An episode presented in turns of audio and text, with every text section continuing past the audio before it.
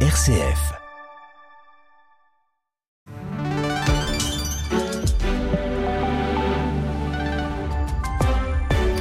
À 9h, l'information avec Marc Gérardi. Bonjour à tous. Enfin, une éclaircie dans le conflit israélo-palestinien.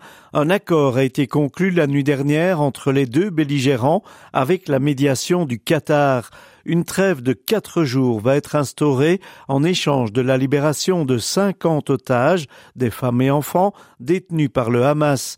150 prisonniers palestiniens détenus par Israël seraient également libérés. Des centaines de camions d'aide humanitaire et médicale pourraient ainsi rejoindre la bande de Gaza ainsi que des camions transportant du carburant. Mais le premier ministre israélien Benjamin Netanyahou a déjà annoncé que la guerre n'était pas terminée et qu'Israël poursuivrait par la suite ses opérations militaires.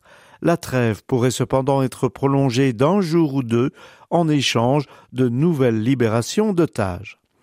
Notre Premier ministre effectuera une visite en Israël et en Palestine ce soir, alors que le gouvernement belge n'est pas unanime en ce qui concerne cette guerre.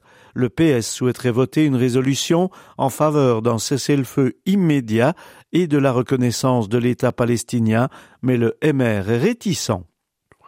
Élections aujourd'hui aux Pays-Bas qui doivent renouveler leur Parlement depuis la chute du gouvernement en juillet dernier suite à la crise sur l'immigration. Le Premier ministre libéral Mark Rutte a démissionné après 13 années à la tête du gouvernement. Pas moins de 26 partis sont en lice pour sa succession.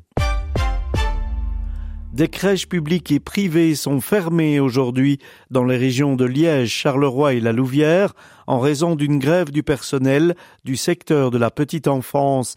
Ils dénoncent un manque de moyens et un manque de personnel. Pas de bras, c'est la cata, tel est le message des syndicats, tout en dénonçant aussi le manque de places d'accueil pour les enfants. Les travailleurs manifesteront aujourd'hui à Bruxelles, au départ de la place de l'Albertine, jusqu'au siège de l'ONE, l'Office national de l'enfance, en passant par le siège du MR pour interpeller le ministre-président de la Fédération Wallonie-Bruxelles, Pierre-Yves Geolet.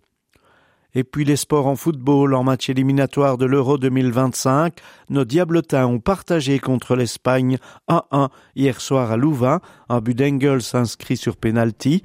À mi-parcours, après 5 matchs sur 10, nos espoirs belges sont troisièmes à égalité avec la deuxième place de l'Écosse, tandis que l'Espagne est en tête. Seuls les premiers de groupe seront qualifiés et les meilleurs deuxièmes. Tout est donc encore possible pour une qualification.